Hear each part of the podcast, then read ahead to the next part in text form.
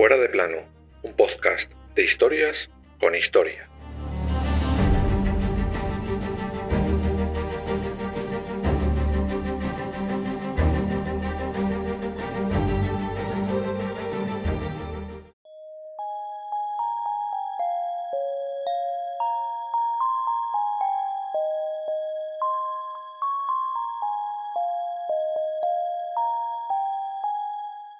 Al ver que había sido burlado por los magos, se enfureció terriblemente y envió a matar a todos los niños de Belén y su comarca, de dos años para abajo. Así, de esta manera, con estas frases del evangelista Mateo, comienza la leyenda de la matanza de los santos inocentes, es decir, de todos los niños de menos de dos años. El autor, Herodes I el Grande. Las víctimas, cientos o miles de niños. Pero hay dos pequeños problemas en esta historia el primero es la cantidad real de población que tenía Belén en aquellos tiempos. El segundo, que el asesino, según los historiadores, llevaba cuatro años muerto.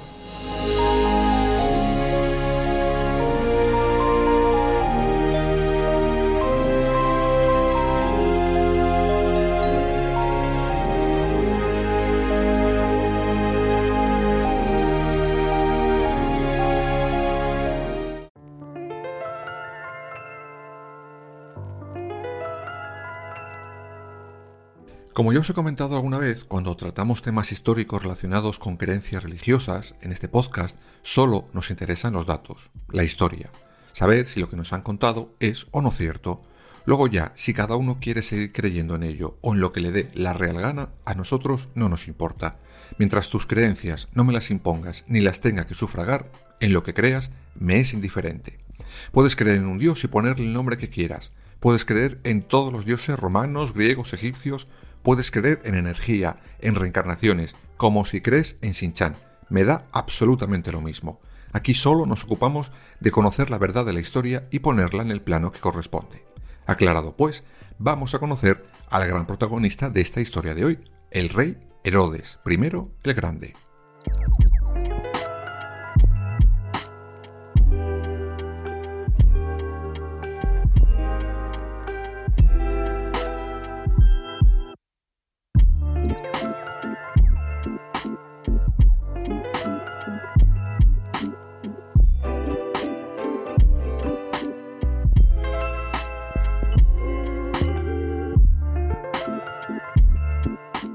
Herodes el Grande reinó sobre el pueblo judío durante casi las últimas cuatro décadas del siglo I antes de nuestra era.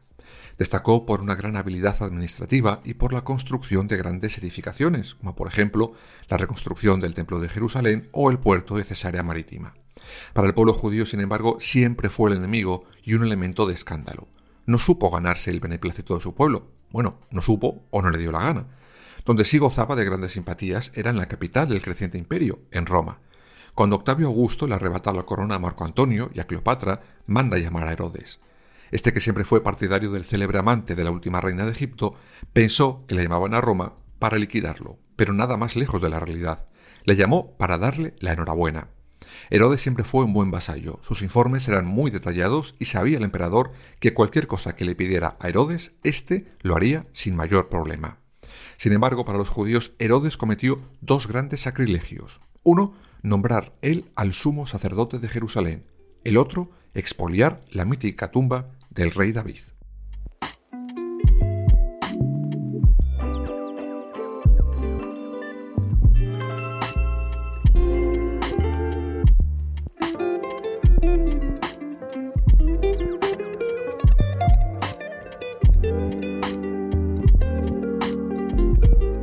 Sobre lo primero, rápidamente y en poco tiempo nombró a dos sumos sacerdotes, incluido su propio cuñado llamado Aristóbulo, hermano de su segunda esposa. Esto para los judíos era toda una afrenta a su culto, aunque más les dolió la expoliación de la tumba del mítico rey David en Belén.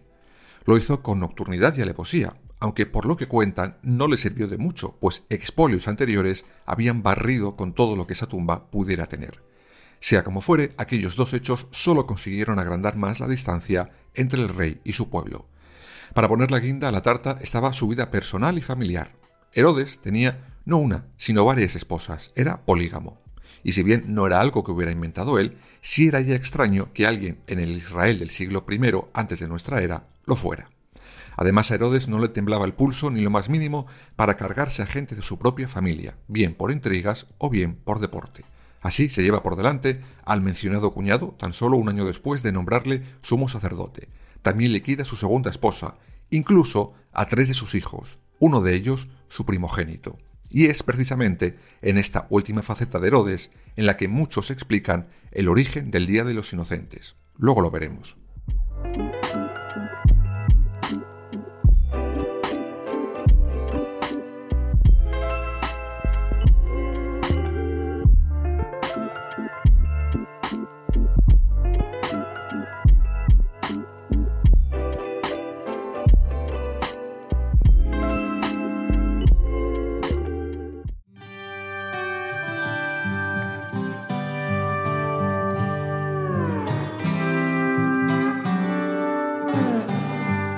Vamos a ver qué es lo que se cuenta y cómo sobre esa supuesta matanza de los santos inocentes.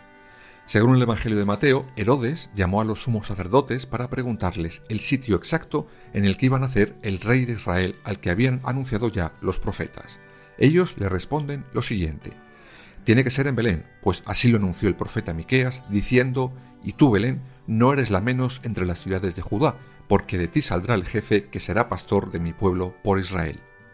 Según continúa la historia, Herodes manda a los tres magos a buscar al niño recién nacido para que le informen del lugar exacto en el que está. Se supone que con el pretexto de ir a rendirle culto. Sin embargo, dicen que los tres magos soñaron que no debían informar a Herodes. José, el padre del recién nacido, también sueña algo parecido, aunque en su sueño le indican que debe huir con su familia fuera de esas tierras.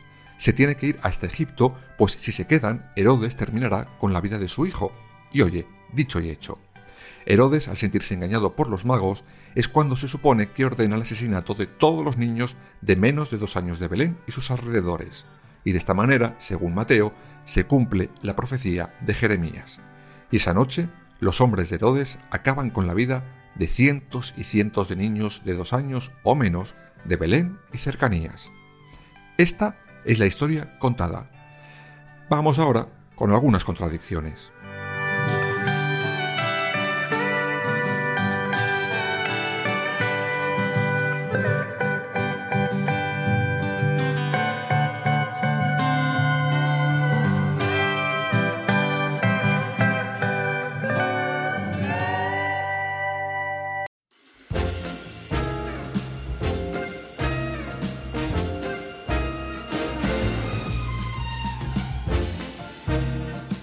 Para empezar, hay que destacar que este hecho solo y exclusivamente se cuenta en el Evangelio de Mateo, en ningún otro, ni tan siquiera en los escritos que contemporáneos historiadores de Herodes han dejado. Por ejemplo, es el caso de Flavio Josefo. Este no dejaba pasar un solo momento en el que no pusiera a Herodes de vuelta y media. Pero oye, ni una sola línea sobre esto. Lo que lleva a los historiadores a dos conclusiones claras. O bien la matanza nunca existió, o si llegó a producirse algo parecido, no fue para nada tan exagerada como nos han contado, y por lo tanto se entiende que nadie lo viera como algo llamativo, ni para aquellos tiempos ni para aquel rey desquiciado. Segundo, ¿por qué se supone que manda asesinar a niños de dos años o menos? ¿No se supone que Herodes sabe por esa profecía que acaba de nacer un niño que será rey de Israel? Por tanto, si acaba de nacer, dudo mucho que pueda tener de repente un año o año y medio, ya dos años ni de lejos debería tener días. Entonces, ¿por qué se supone que manda matar a niños de más edad? ¿Por distraerse? ¿Por si había dado un estirón en pocos días?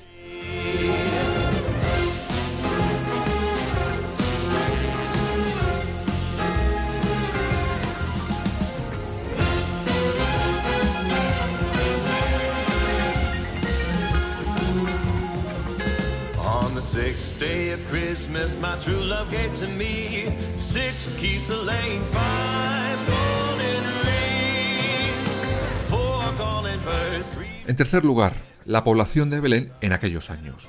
Oficialmente, según estudios demográficos, el poblado de Belén donde nace Jesús tenía en aquel año de 300 a 1000 habitantes en total, de los que solo habría entre 7 a 20 menores de dos años. Por tanto, una vez más, cuesta creer que habiendo esa población los asesinados pudieran ser cientos o incluso miles. Esto explicaría una vez más que de haberse producido algún suceso parecido, digamos que por el volumen del crimen no hubiera tenido eco alguno en los escritos de la época. Vamos con el cuarto punto de contradicción de la historia contada de los santos inocentes, y quizás el más llamativo, pues el asesino estaba muerto y bien muerto. Christmas my true love gave to me. Ten lords a leaping, nine ladies waiting, eight maids a milking, seven swans a swimming, six geese a laying, five golden rings, four calling birds, three French hens, two turtle doves, and a partridge in a pear tree. On the eleventh day of Christmas my true love gave to me. Eleven pipers piping, ten lords a leaping.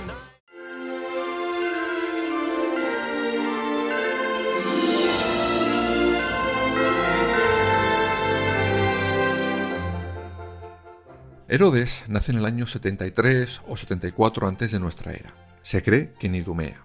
Y muere en Jericó. Y aquí viene el problema para el relato contado de la matanza del Día de los Santos Inocentes. Según el historiador contemporáneo, ya mencionado antes, Flavio Josefo, Herodes murió a los 37 años desde que lo nombraron rey. Esto ocurre en el año 40 antes de nuestra era. Por tanto, si aplicamos una sencilla operación de matemáticas, que hasta para alguien de letras puras como yo es fácil, podemos sacar como resultado que muere en el año 3 antes de nuestra era. 40 menos 37 igual a 3. Fácil, ¿no? Algunos historiadores lo llevan como mucho al año 4, depende ya de las fechas exactas con meses incluidos que tomemos, pero desde luego ninguno llega hasta el punto de demostrar con pruebas que Herodes I el Grande estuviera vivito y coleando cuando los tres magos llegan a Belén, ni cuando el niño nace, ni Dios que lo fundó, nunca mejor dicho. Cuando se supone que Herodes manda asesinar a cientos de niños menores de dos años, ese mismo Herodes lleva entre 3 y 4 años criando malvas Así que o dio la orden a través de una Ouija o algo aquí no cuadra.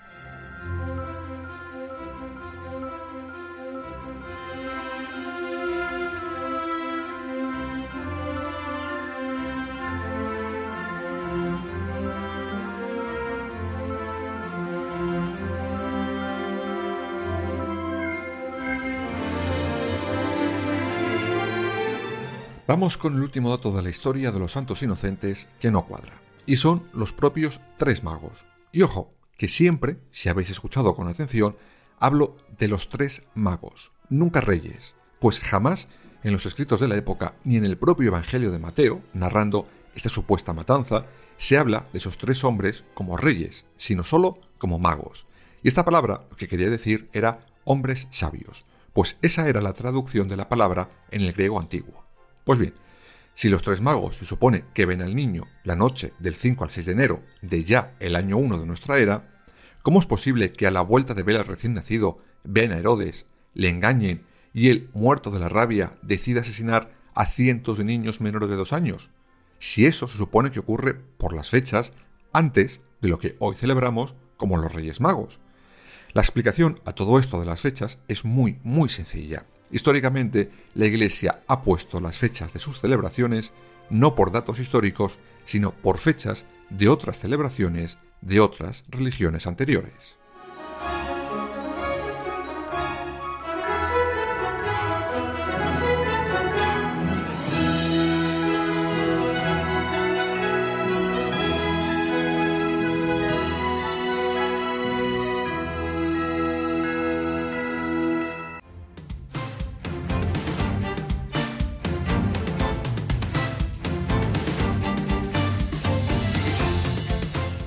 Por ejemplo, en muchas culturas, antes de la cristiana, se celebraba la fiesta del solsticio de verano, a mediados de junio, para dar la bienvenida a la época del calor. Pues bien, esta fiesta, ya existente, los cristianos la reconvierten en el Día de San Juan, el 24 de junio. Otra más, Saturnalia. Esta era la celebración romana dedicada a Saturno, el dios de la agricultura y los frutos. Esta fiesta se celebraba en nuestro actual mes de diciembre, poco antes de que empezara el invierno, cuando las cosechas ya habían terminado. La Iglesia convierte esta fiesta pagana en una de las festividades cristianas por excelencia, la Navidad. Todo esto se explica porque la Iglesia, a lo largo de los siglos, va colocando fechas, fiestas o modificaciones. Por ejemplo, la ya mencionada Navidad, el 25 de diciembre, nace tan solo cuatro siglos después del nacimiento de Jesús. A mediados del siglo IV, el Papa Julio I es quien establece la fecha actual. Por ejemplo, los ya mencionados tres magos empezaron a ser reyes en el siglo III de nuestra era, y el tema de los regalos establecido dos siglos después por el Papa León I. Hay muchos más ejemplos de fiestas, digamos, adaptadas o de fechas recolocadas. Por supuesto, merece un fuera de plano particular.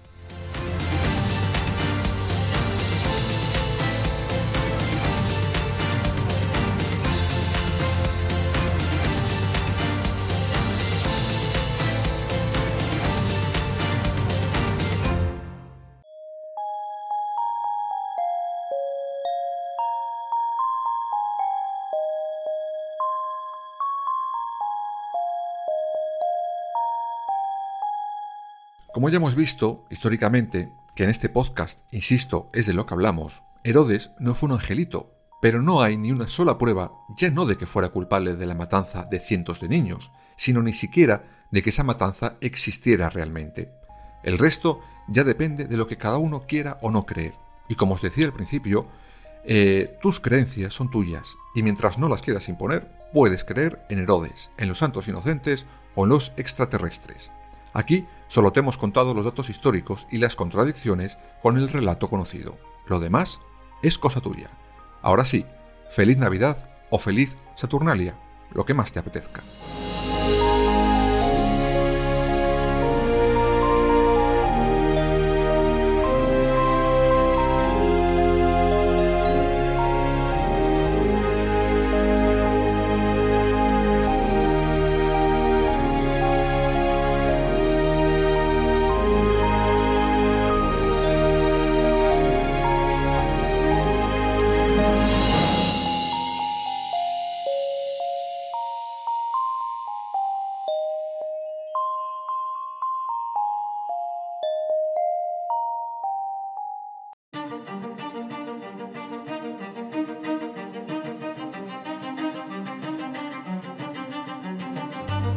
Fuera de plano, suscríbete en las principales plataformas y síguenos en nuestras redes sociales, Instagram, Twitter y Facebook. Fuera barra baja de plano.